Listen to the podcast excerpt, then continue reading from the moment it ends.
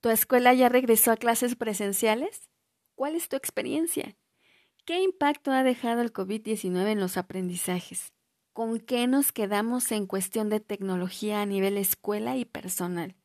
¿Vamos a regresar a los métodos tradicionales de enseñanza-aprendizaje? Amigos y colegas, yo soy Angélica Turrado. Bienvenidos una vez más a Educación 99, el podcast que te brinda las herramientas técnico, metodológicas y estratégicas para tu práctica docente. Para obtener más contenido como este y seguirte actualizando, suscríbete a nuestros canales y activa la campanita para recibir notificaciones de un nuevo contenido. Hoy el tema que vamos a compartir con ustedes es el regreso a clases, el impacto, retos y oportunidades de aprendizaje en México tras COVID-19. Y bueno, ante la duda de muchos si vamos o no a regresar a clases presenciales, pues vamos a considerarlo. Ha sido muy polémico en estos días esta esta pregunta, ¿verdad? ¿Vamos a regresar a clases presenciales? ¿Cuál es la indicación que se tiene hasta el momento de las autoridades de tu escuela, de la Secretaría de Educación Pública y en qué podemos basarnos para evitar tanta confusión? Bueno, pues primero ya saben, siempre basarnos en fuentes oficiales para que no te confundas. Parte de la respuesta la tuvimos en la mañanera del 12 de octubre del 2021. Si ustedes la escucharon, ahí tenemos la primera fuente de información, donde nuestro respetable presidente Andrés Manuel López Obrador hizo una invitación a todo el sistema a que regresen a las escuelas, especialmente a las universidades. Delfina Gómez Álvarez, nuestra apreciable secretaria de Educación Pública, también convoca al regreso de la nueva normalidad con datos del regreso de otros estados y sin olvidar la intervención de López Gatel, reporta que solo el 0.25% de las escuelas han tenido casos de COVID-19. Esto, eh, pues, es lo que tenemos más eh, más a la mano, ¿verdad? En cuestión de, noticias rápidas y que podemos encontrar en, en, Internet o en los medios de comunicación, en lo, que se escucha. Ahora, ¿qué otra fuente eh, clara y fidedigna tenemos? A nivel constitucional tenemos mucho. Es lo que se lee y lo que pocos consultan, ¿verdad? Es lo que cuenta en materia jurídica y de lo que nadie está exento, porque recuerden esto, la ignorancia de la ley no nos exime de su aplicación.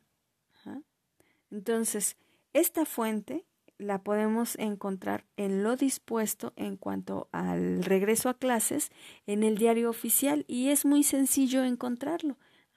Solamente tienes que buscar por ahí en, en, la red, en internet, el acuerdo número 230821, por el que se establecen las diversas disposiciones para el desarrollo del ciclo escolar 2021 2022 y reanudar a las actividades del servicio educativo de forma presencial.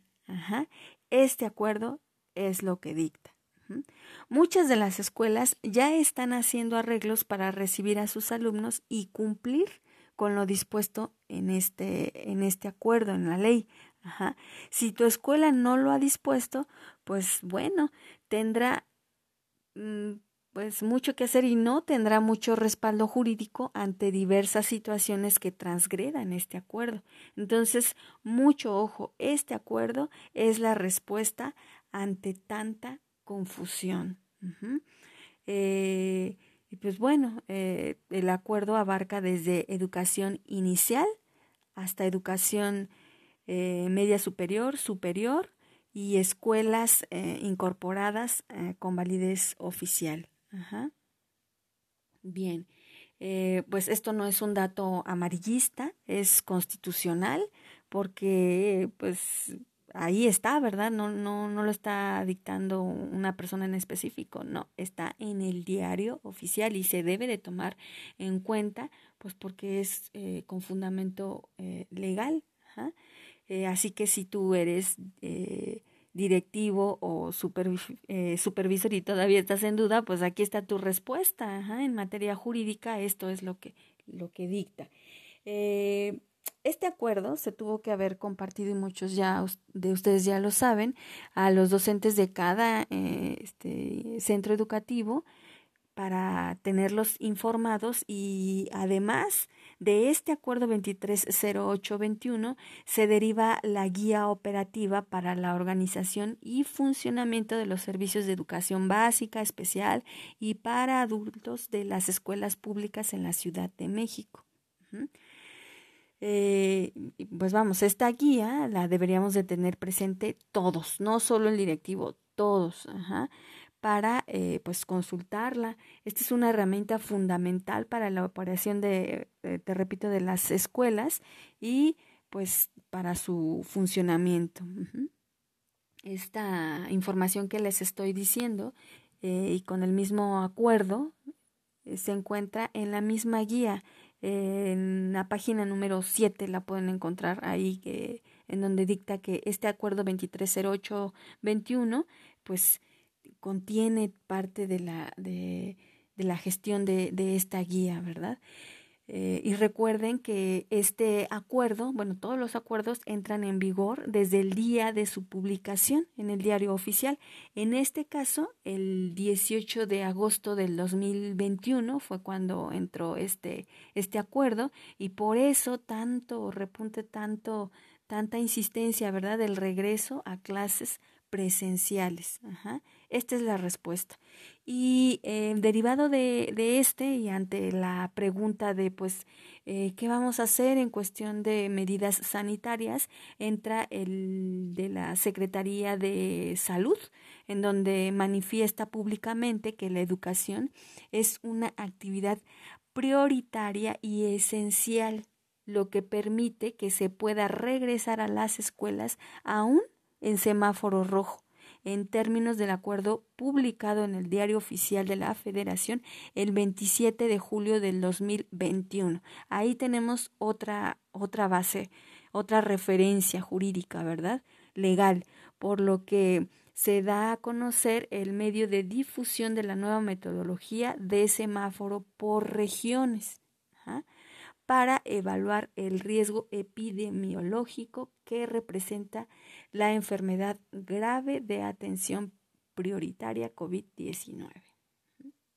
Ahí está, es otro documento y el mismo documento 230821 nos dice que el servicio público educativo es un derecho humano y fundamental que trasciende en la vida de cada persona y ante las condiciones de fuerza mayor ocasionados por la emergencia sanitaria por COVID-19, resulta necesario que las y los educandos sean apoyados en su ciclo escolar y en su tránsito académico, salvaguardando la integridad de las y los miembros del sistema educativo nacional.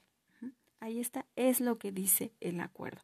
Ahora, en materia de salud, en el mismo acuerdo 230821, eh, nos da las sugerencias ya más aterrizadas a, escuela para este regreso a clases.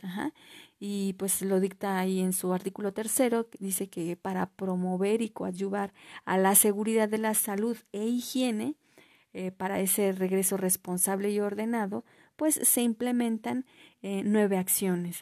Dentro de estas nueve acciones, pues es integrar eh, este comité participativo de salud escolar, conocido como el CEPSE, em, en lo que ya todos hemos tenido la experiencia, establecer filtros de salud desde casa, entrada, salida de la escuela y salón de clases, eh, lavarse las manos constantemente con agua y jabón, el uso de gel antibacterial, el uso de, de cubrebocas, eh, mantener la sana distancia, dar uso a los espacios abiertos en su mayoría, em, suspender cualquier tipo de ceremonias y reuniones que, que concentren a, muchas personas, ¿verdad? Y eso hay que tenerlo claro, no hay que este, jugar con esto. Y también dentro de esas nuevas nueve acciones, pues es avisar inmediatamente, ¿verdad?, a las autoridades eh, competentes en caso de que se detecte mm, o sospeche de, que alguna persona de la comunidad educativa tenga, eh, pues, el virus, ¿verdad? Em, y pues, obviamente, procurar que todo el personal educativo y, eh, dos, y alumnos, pues, cuenten pues con todo este apoyo socioemocional. Bien, independientemente ya de este, de esta parte normativa, de este acuerdo que hemos eh, citado aquí, que lo pueden ustedes encontrar en, internet, así como la guía operativa y este acuerdo de, la Secretaría de Salud, pues tenemos eh, otro impacto. Otro impacto eh, en la educación en México tras esta pandemia.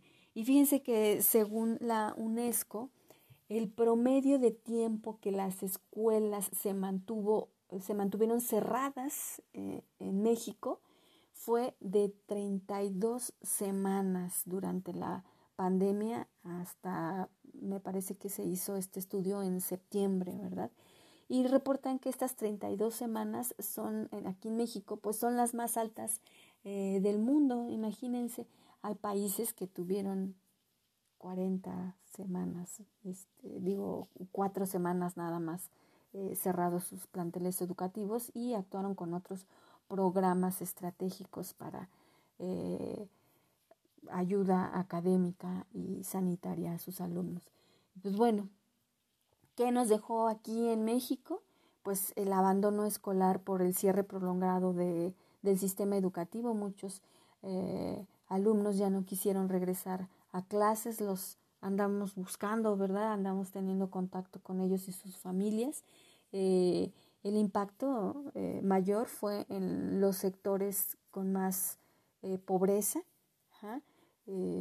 otro impacto pues fue la vulnerabilidad eh, a, a, la que se mantuvieron expuestos estos niños al trabajo infantil, a los abusos, ¿verdad? A las secuelas emocionales, a la violencia doméstica, a todos estos niños que aún con pandemia estaban en las calles y desatendidos, ya que pues no están al cuidado de sus familias y principalmente del papá o de, o de la mamá. Recuerden que pues, los tiempos han cambiado, ¿verdad? Y ya eh, las familias han modificado y la estructura eh, pues ocupacional o la, la, este, la necesidad económica pues hace que las mamás y los papás, muchos miembros de la familia pues trabajen y, y no estén al cuidado de los, de los niños.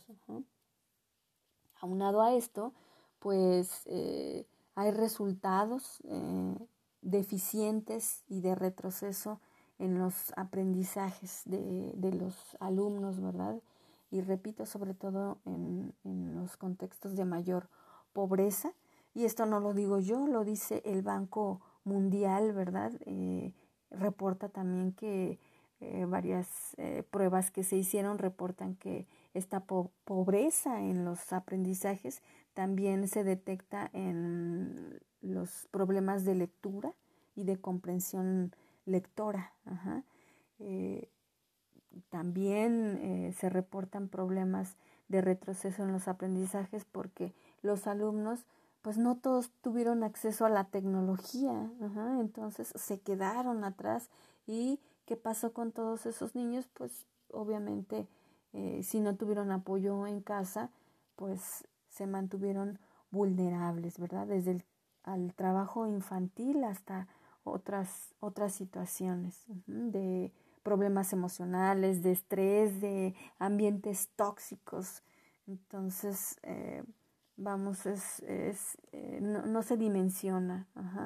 Tal vez en tu contexto no, no lo haya, no lo tengas, pero pues vamos, las, las familias que lo sufrieron, los, nuestros niños que lo sufrieron, pues obviamente eh, son los más afectados. Eh, así como pues las pérdidas humanas que hubo en las, en las familias, eh, eso trajo muchas consecuencias emocionales para este retroceso también en los aprendizajes. Ahora, otra, otro punto por ahí importante es que si verdaderamente este sistema híbrido o mixto que eh, se trabajó en muchas escuelas, eh, pues fue funcional aunado a las metodologías afines a este sistema híbrido y si realmente funcionaron durante el confinamiento. Sabemos que esto dependió en mucho de los recursos didácticos ofrecidos eh, desde la preparación del docente, eh, de los recursos de, de, las escuelas, de los recursos de las familias para la obtención del acceso a la tecnología. y pues que en resumen, muchas escuelas eh, aplicaron diversos programas eh, pues hasta ahí lo dejamos, ¿verdad? ¿Funcionó o, no funcionó? ¿Fue de calidad o no fue de calidad? ¿Qué impacto tuvo principalmente en los eh, aprendizajes de los alumnos? Recuerden que pues a mayor educación, pues mejor, mejores resultados, ¿verdad? Entonces, eh, pues ahí es un punto importante y pues muchos eh, niños tras esta pandemia tienen eh, daños físicos, cognitivos, psicológicos, tras esos ambientes en los que se hayan eh, pues desarrollado o estado durante esta pandemia, ¿verdad? Y más si tienen, si tuvieron apoyo en casa, pues vamos, esto les, les favorece. Ajá, pero pues hasta ahí nos quedamos. Otro, otro informe que tenemos por aquí muy reciente es el que se hizo en septiembre del 2021 eh, en la UNESCO. Se, detecta en los sistemas educativos de América Latina que más de 86 millones de niñas y niños fueron afectados por el cierre total de las escuelas, eh, les repito, a nivel América Latina. Eh, otro estudio que se hizo señala que también eh, se tuvo obstáculos en, los, en el acceso a los aprendizajes de los estudiantes, eh, reportando aquí que el 49% de los alumnos pues no entendía las tareas que se les dejaba o las asignaciones que tenían el 47% no tenían suficiente internet, el 25% no tenían ayuda disponible para obviamente responder a todas estas actividades que les dejaban eh, en la escuela. No tenían ni tanto eh, la ayuda del profesor para los procesos de aprendizaje, ni la ayuda de un adulto para la supervisión de, las actividades escolares. También eh, hubo un 75% de niños y niñas en hogares pobres que no tenían suficiente acceso a Internet. Esto pues disminuye, según este reporte de la UNESCO, pues el acceso a eh, la calidad de los aprendizajes, ¿verdad? Aquí en México, este estudio reporta que eh, el semáforo que ponen aquí en rojo es que México no tiene pues mucho apoyo en la tecnología, ¿verdad? Eh, en plataformas educativas y demás.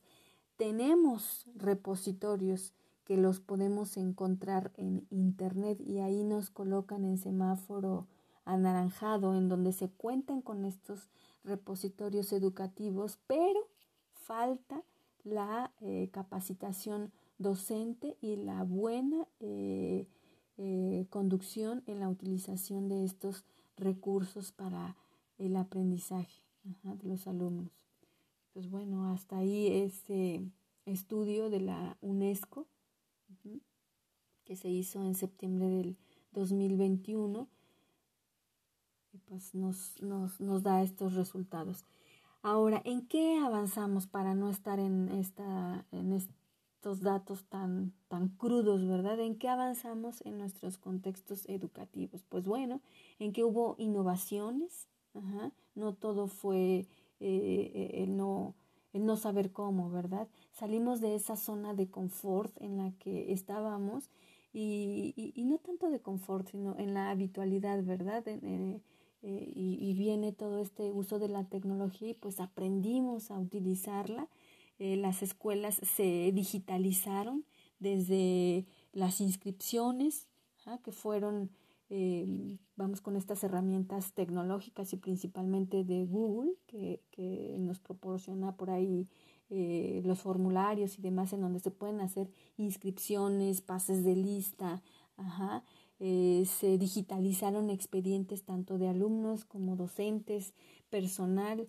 Eh, hubo mucho, mucho apoyo en cuanto a lo digital y si es que la escuela accedió a esta digitalización, pues bueno, va a seguir implementando estos recursos, ¿verdad? No porque ya estemos avanzando en, en materia de salud en, conforme a la pandemia, pues no quiere decir que lo vamos a dejar atrás, ¿no? Vamos a seguir avanzando, ajá. No se va a olvidar este uso de la tecnología en las escuelas.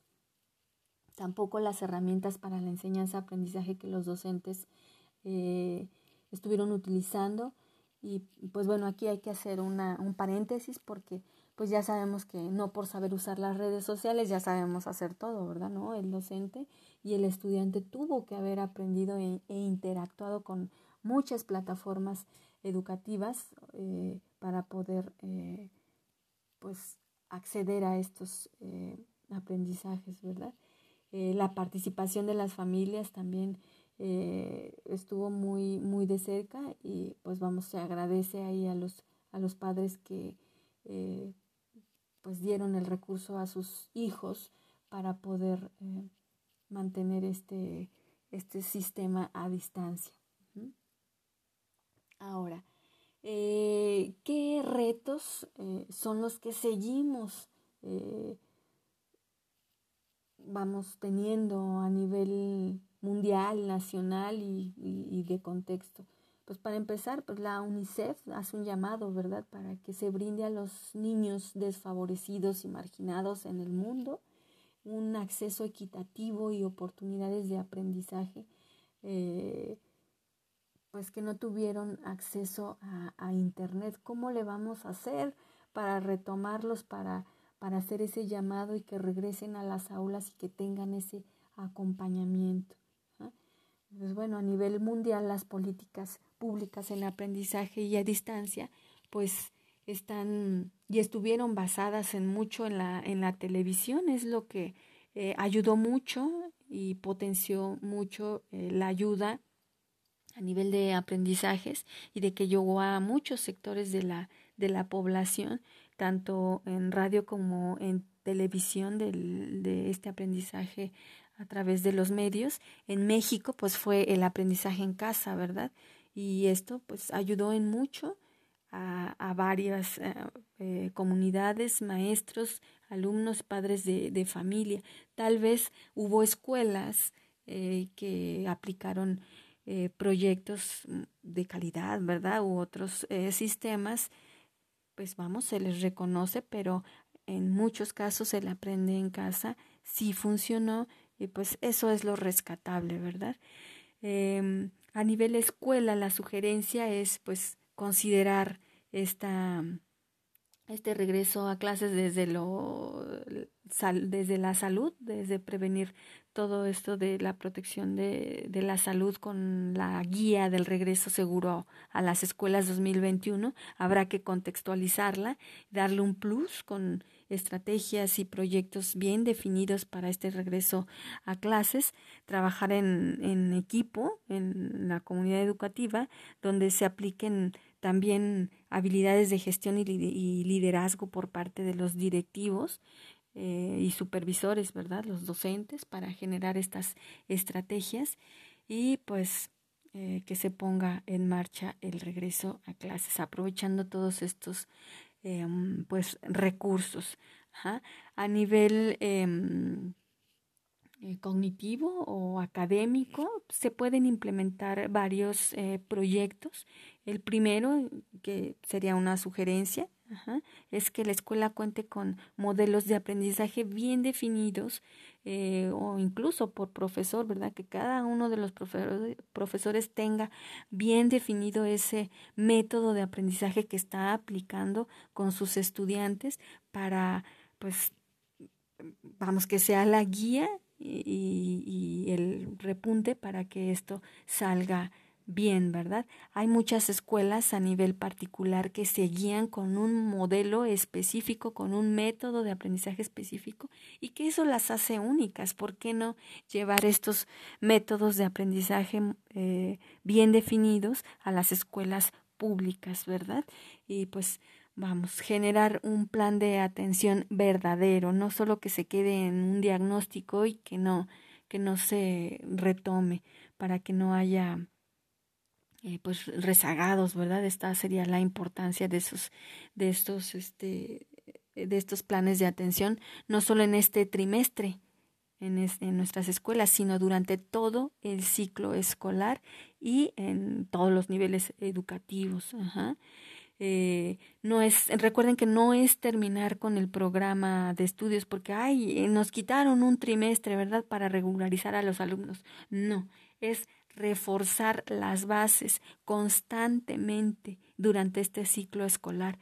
Diagnóstico tras diagnóstico, corregir áreas de oportunidad constantemente de forma cíclica en cada contenido, donde la base pues obviamente sean los aprendizajes eh, esperados, basándonos en esto de la, en este enfoque del aprendizaje situado también y dar un acompañamiento real a las necesidades de aprendizaje y pues vamos, seguir eh, siguiendo, eh, seguir, pues vamos con un nivel académico, ¿verdad? no en lo mínimo, sino seguir en forma gradual.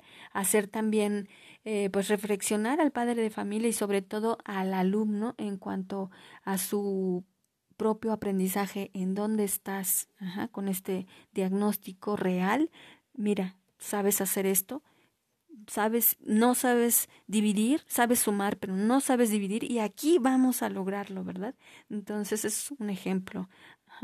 Entonces, eh, pues vamos a compararnos, sí, con países eh, que tienen niveles educativos alto, eh, altos en el caso de los países europeos, en el caso de los países asiáticos, Corea, ¿verdad? Es el, el número uno, entonces, ¿por qué no compararnos con ellos y pues tratar de ir implementando programas eh, desde, vamos, en lo individual, desde ti, docente, para que puedas empezar a hacerme mejor este... Eh, trayecto del alumno en su aprendizaje y en su calidad de los aprendizajes, ¿verdad? Y pues bueno, decir que ya está pasando la pandemia y que vamos a regresar a lo mismo a las aulas, pues no sería pues correcto, no sería genuino, ¿verdad? Debe de haber un cambio de tanto en la cultura de la salud como en la cultura de la de la enseñanza aprendizaje eh, también con esto de la tecnología, seguir impulsando esta parte de la autonomía en el aprendizaje y no, no quedarnos, les repito, la cultura del aprendizaje y autoaprendizaje ha cambiado y hay que rescatar mucho esta, esta nueva forma de aprender, esta nueva pedagogía. Eh, pues por último yo les diría que mínimo en las aulas cada docente sabe qué problemas de comprensión lectora, de escritura, tiene su alumno, independientemente de cada materia. Tú los pones a leer y sabes qué nivel de lectura tiene tu, tu alumno, ¿verdad?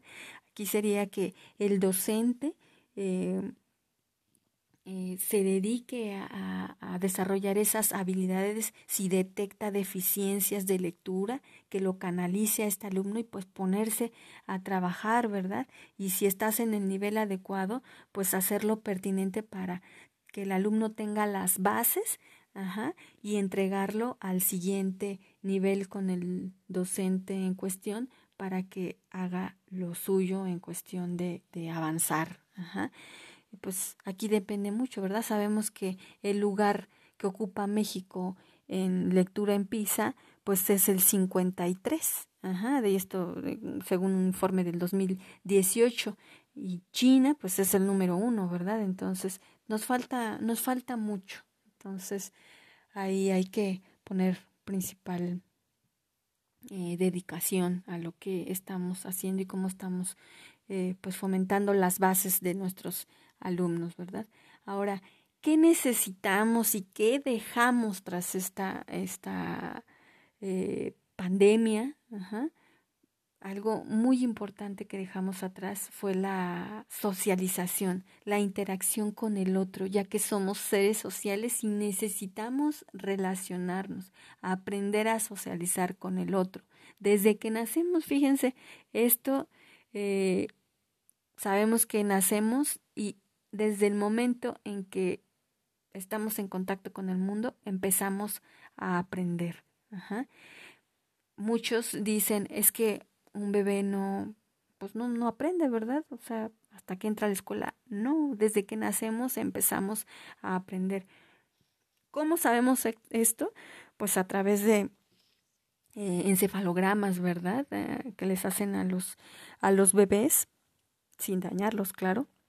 Y se ha descubierto que pues se conectan eh, más de 86 mil millones de neuronas. Ajá estas se conectan entre sí y a más de un millón de veces por segundo hacen mucho este trabajo en el cerebro para seguir aprendiendo a través de la interacción. Ajá, y les repito, de uno mismo y a través del otro. En este caso, pues con la interacción de experiencias de, en el aprendizaje, ya cuando llegan a, la escuela, pues a través de los contenidos del propio aprendizaje, de la relación entre los alumnos, docente y entre, entre pues toda la comunidad educativa, ¿verdad? Porque acuérdense que somos seres sociales y cognitivamente necesitamos activar y estimular zonas de memoria de trabajo y de lenguaje. Si no se hace, pues vamos eh, olvidando, acuérdense, el lenguaje no se nos olvida. ¿Por qué? Porque lo estamos constantemente aprendiendo, ¿verdad? En, en, y pues vamos en diferentes ambientes y propicios, sobre todo en la primera infancia. Todos los aprendizajes en la primera, en la primera infancia, pues se necesitan fortalecer muchas, muchas habilidades y competencias. En muchos casos, pues se da en los centros educativos de la mano de especialistas, de sus maestros, en casa también, sobre todo, pero ignorar esto eh, de la socialización eh, de los aprendizajes y que los alumnos regresen a las aulas, pues sería ignorar todo esto y que fuera un desastre en, el progreso de cada estudiante a nivel cognitivo, psicológico y demás. Eh, pues vamos, a nivel país, pues recuerden que el futuro de un país está en su educación, ¿verdad? Y fomentar las bases desde la infancia, pues, y yo diría que hasta, eh, hasta que termine su educación, que es aproximadamente a los 26 años, y su desarrollo cognitivo pues sería lo más propicio. Y no lo digo yo, lo dice la ciencia, la, la pedagogía, la educación. Y pues vamos. No quisiera que esto suene a una utopía, pero hay que contribuir para que esto se haga realidad, ¿verdad? En este regreso a clases. Y pues bueno, hasta aquí hemos llegado amigos y colegas. Espero que tengan un excelente regreso a clases y eh, pues los dejo con este podcast del día de hoy. No se olviden, vamos eh, activar la campanita para recibir nuevo contenido y me dio muchísimo gusto estar con ustedes. Les mando un abrazo y que estén muy bien. Los dejo. Hasta la próxima. Bye bye.